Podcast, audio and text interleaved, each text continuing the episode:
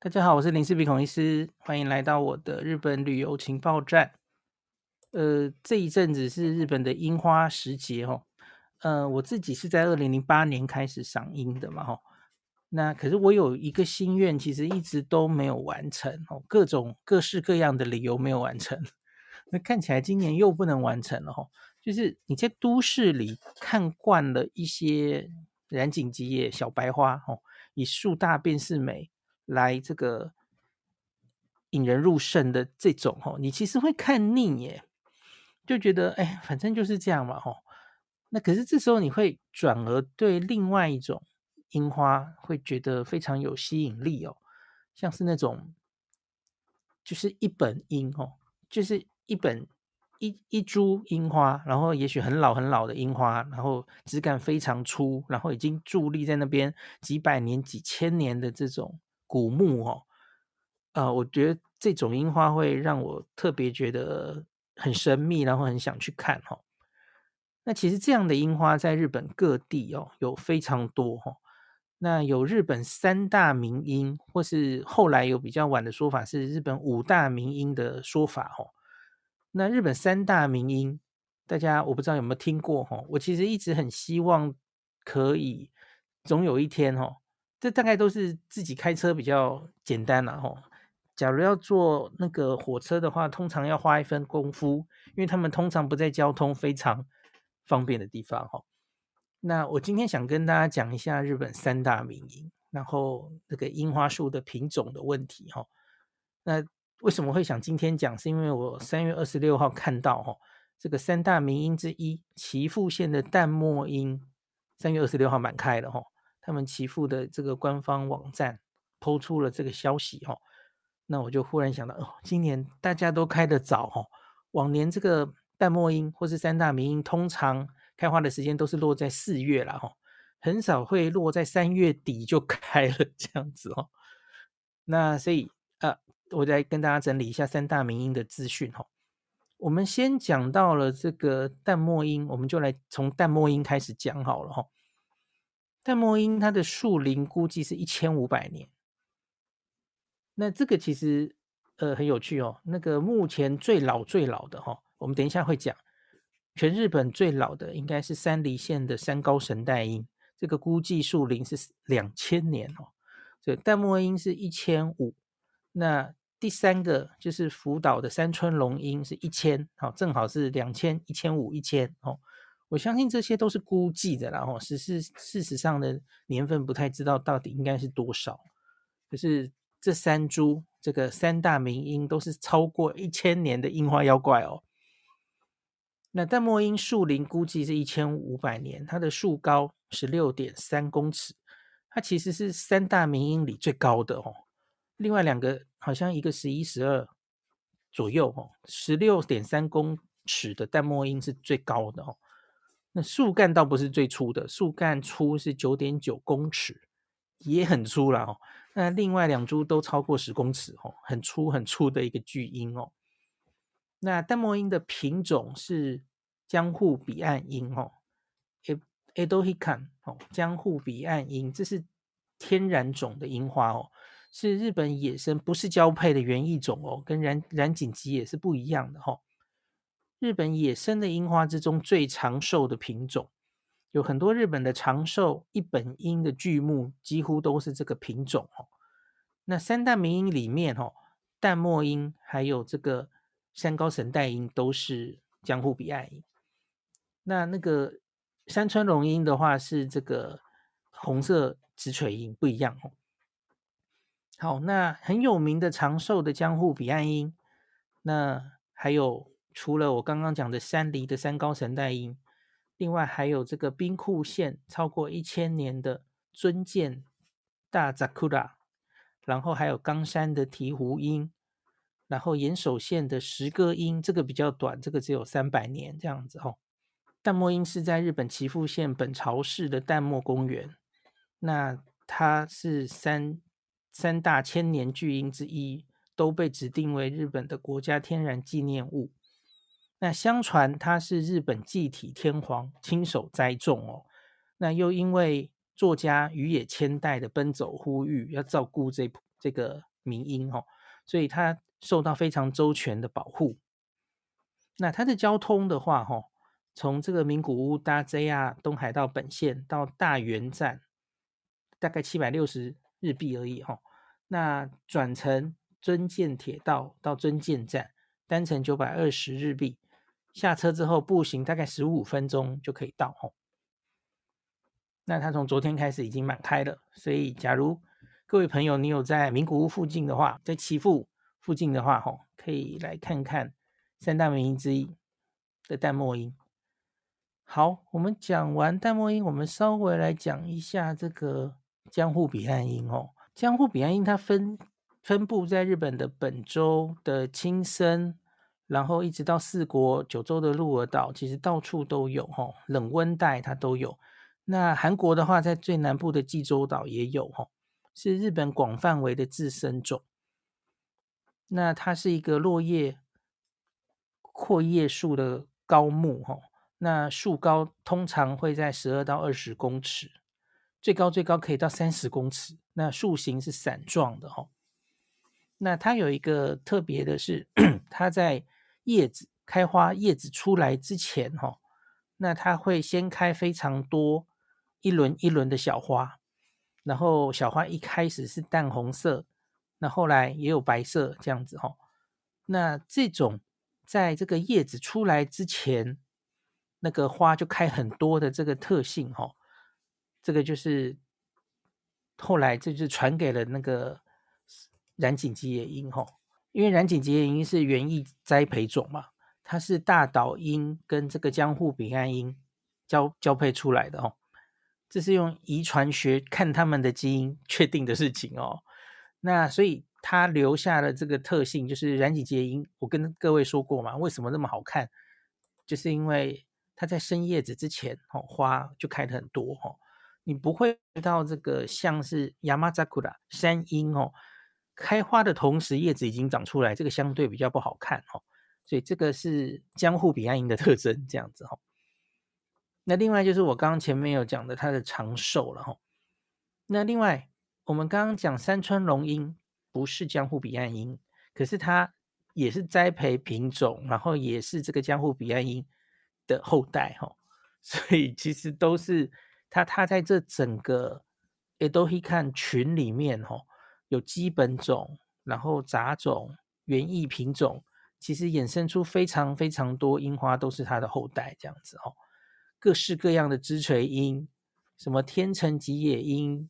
哦，小彼岸樱等等的哈，有非常非常多，在在江户彼岸樱的后代栽培出来的园艺种有非常非常多，而这个红色枝垂樱是它的后代之一哈。红しだれ就是 我我跟大家常讲的那个，呃，就在平安神宫，然后半木之道的那个很漂亮的红色枝垂樱，也是江户彼岸樱的后代。所以他们也有类似的特性，只是它就是主要是红色的这样子。好，那我们讲完这个，我们先回来讲山高神代樱吧。吼，山高神代樱是日本最初的天然纪念物指定，吼，推定树龄有人说一千八百年，有人说两千年，吼。那它在这个山梨县的武川町的石像寺，它在一个寺庙里面，吼。然后它的树高十点三米，所以没有刚刚那么高嘛，吼。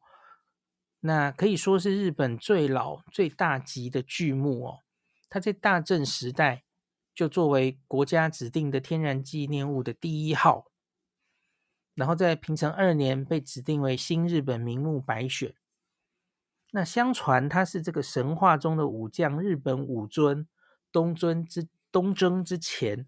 亲手种下的，可是这其实只是神话上了，可事实上怎么样，已经不可考了哈。那所以神代哈，为什么它有这个神代樱的这个名字哈？相传就是跟这个日本武尊有关哦。那另外还有一个说法哈，那它有另外一个名字叫做妙法樱，因为它在十三世纪的时候，因为当时它。这个生长的有点衰败，哈，有点快死掉了，哈。那据说那时候的日莲圣人看到了它的衰败，哈，有为这个樱花祈福哦，希望它可以恢复哦。后来就再生了，所以后来它也有妙法樱这个名字哦。那到这个三刀神奈樱这边哦，有另外一个非常好看的地方哦，在这个寺外面哦，在差不多的同时，它会有很多水仙花，大概八万株水仙花同时盛开哦。那在这个寺周边也有很多樱花嘛，吼，所以你可以看到前景是水仙花，然后中间是很多樱花，然后远方可以看到那个山哦，应该是阿尔卑斯山吧？是不是？我有没有讲错话？我不知道。好，所以这样看起来非常非常漂亮哦。那另外还有一个很很有趣的东西，叫做神代樱的宇宙樱。就是他们有一个计划，那时候把神代樱的好像是多少种子哦，送到宇宙，送上宇宙去哦，然后后来又回来，然后据说其中好像只有一颗还两颗种子发芽，然后他们就把它种下来，那他把它称为神代樱的宇宙樱这样子哦，所以你来这里也可以看到这个宇宙樱。那另外是另外两个三大樱，山村荣樱跟淡墨樱的。子代哈，其实都有被送来，在这个石像寺里面种植哈，所以你在这个石像寺可以一次看到日本三大樱哦，还蛮实惠的。当然，可能另外两株现在都还小小的啦哦。那现在这个三刀神大樱开花状况如何哈？我看它的官网哦，今年也开了耶，也是满开了哈。今年这个这两大樱，可以你看你。今年的话，你在这个时候去的话，你可以这两株樱花一次看到哦，而且这两个地方其实还不会离太远嘛哦，一个是岐阜，一个是呃，这个是山梨县，那离这个我们来讲一下交通哦。好，最近其实应该是甲府，好，甲府，然后再往西北走这个中央本线哦。那他到的这个车站其实叫做日野村站，其实是一个很小很小的站了，已经在这个山上，然后在那个很郊区这样子，很山区里面哦。那当然，假如开车来是最好的哦。那这个是从那个甲府这边走上去的话，是这样走哦。你你假如住东京，从新宿过来坐特急哦。其实你是可以一日来回的，这是没有问题的哈。那假如你是在轻井泽的话，我看这个位置哈，你轻井泽自己开车下来，其实应该也也是可以的哈，也是可以一日来回的。对，的确我没说错，你那个他后面看到的应该就是南阿尔卑斯山这样子哈。好，那今年它开花的状况，呃，我们先说它往年好了哦。今年应该是算早了吼，往年它通常会开在，呃，像是去年它是二三月二十三号开始开，去年也算偏早。这几年大家知道这个樱花都有一点偏早开吼，那可是它的历年应该都是四月上旬才会开吼，对，今年真的是比较早了吼。那这三大樱里面，应该是说淡墨樱还有山高神代樱。开的相对比较早，那可能会，呃，一般来说应该是跟东京的染井吉野差不多，或是稍晚一点点这种时间哦。所以你来东京赏樱的时候是可以顺便看到他们的哦。那可是福岛的山村龙樱的话，哦，因为福岛比较东北一点，它的时间就会更后面一点。那通常满开的时间会落在四月中这样子哦。那像现在福福岛的山村龙樱应该是昨天宣布开花哦，所以它就比较比较慢嘛，因为它比较北边，所以你几乎是不太可能在一次旅行中这三个三大名樱一次就欣赏完，因为他们开花时间不一样。那这两个倒是有机会可以哈，而且他们其实应该是你假如自驾的话，都可以是在一定的范围里面哦，是是可以看到的哈。好，交通的话，我刚刚没有讲这个，嗯、呃，就是日野村日野村站 JR 哈，那下来之后，其实还离得蛮远的吼，用走的会走死，你还不如就是走计程坐计程车哦，计程车大概十五分钟，你看走就要走很很久，在一个山里面哦，那大概会跟你要两千日元这样子哦，那到了开花的时候，当然计程车司机都一定做生意在那边排班，这倒你倒是不用担心了吼。好。然后这个我们今年这个神代樱祭典是从三月二十五号开始哈，已经开始了。诶，那刚刚我好像忘记讲了，神代樱好像没有夜樱的样子，我看起来好像没有哦。那那个可是刚刚的淡墨樱它是有夜樱的哦，它晚上是会点灯的哦。好，那我们现在要讲的这个。山村龙樱它也是有夜间点灯的哦。那那我一直对这个福岛的山村龙樱，这大概是这三大名樱里我最想去的哦。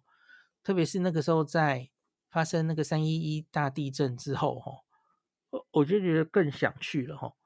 那那个我我很早就在一本那个写樱花的书叫做《寻找樱花》，就就看到这个三大樱的故事，然后。那个作者就写，你看一个一个地方，它叫山村呢？为什么这个小地方会叫做山村？三个春天哦。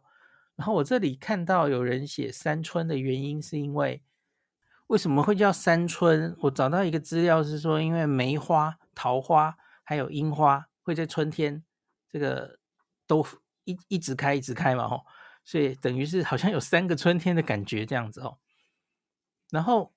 这个山村町哦，其实不只是这一株最有名的山村龙樱，它其实还有好多樱花哦。所以我我真的是很希望有一天可以好好的去把这个整个山村町的樱花都看过这样子哦。那像是他就写山村龙樱附近有一个樱花公园呐、啊，那里有三千两百株樱花哦。三千两百株，吓死人了。然后交通的话，它其实就是大概就是坐 JR Pass 了哈。那离它最近的一站新干线，你在郡山站下来，那郡山站下来，你就转这个普通的 JR 盘越东线，那在深村站下车。那下车之后，在这个樱花期间会有临时巴士哈，龙樱号。那龙樱号就会巴士直接载你回来，所以其实交通相对简单了哈。我我自己觉得从那个照片上看起来，哈，山村龙樱是最有气势的。然后刚刚那个山高神代樱，那个寺外面有那个水仙，哦，有水仙花。那这个山村龙樱更犯规了，它在外面那个旁边种的是很多菜菜花，哦，那诺哈娜，然后黄黄的，哈。所以你在那个黄色的背景，然后背后看山村龙樱，真的非常非常漂亮哦。然后晚上点灯也是看起来，这个网络上的照片都看起来非常神秘，然后觉得非常向往这样子哈。这个三个樱花妖妖怪已经讲完了，希望有一天可以去哈。那另外我刚刚说有时候也有这个五大樱的说法了哈。那另外两株也跟大家讲一下哈。一个是这个埼玉县的石户普樱，哈，那这个树龄有八百年，哈，那它是这个江户彼岸樱跟山樱的自然交配的一株花，这样子，哈，他说是世世界上唯一的 一个这样子的 交配的贵重的樱花，这样子，哈，它有粉红色跟白色两种的花，这样子，哦，好，那最后一个是静冈县的寿宿下马樱。那这个也是八百年哦，那它是西罗亚马扎库拉哦，白色的山樱，是山樱中最古老的一个哦，有人称之称它这样子哈。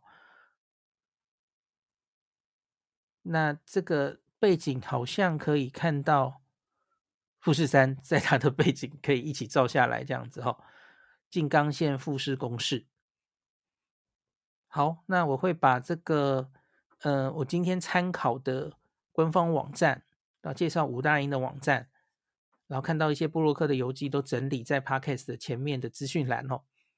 那希望大家有也有一年终究有机会哦，从除了都市里面的樱花哦，也可以看到这些在这个山谷里面的哦，一个原野上这个一本樱哦，看起来是非常有气势的。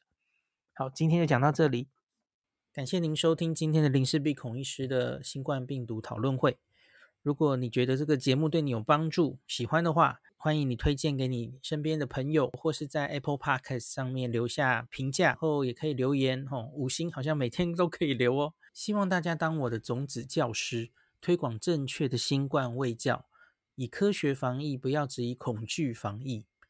行有余力的话，欢迎您赞助林氏璧孔医师喝杯咖啡，让我可以在这个纷乱的时代继续分享知识。努力做正确的新冠相关卫教。如果你想看到更多孔医师分享的新冠疫情相关资讯，或是林氏璧发的日本旅游资讯，欢迎你加入脸书上的日本自助旅游中毒者粉丝专业。那或是我也有 LINE 的官方账号，或是 Telegram。那这一些连接都在 Pocket 前面的我的电子名片里面，可以在一个页面就看到我所有的发声管道，都欢迎您加入。那我们就下一集再见喽。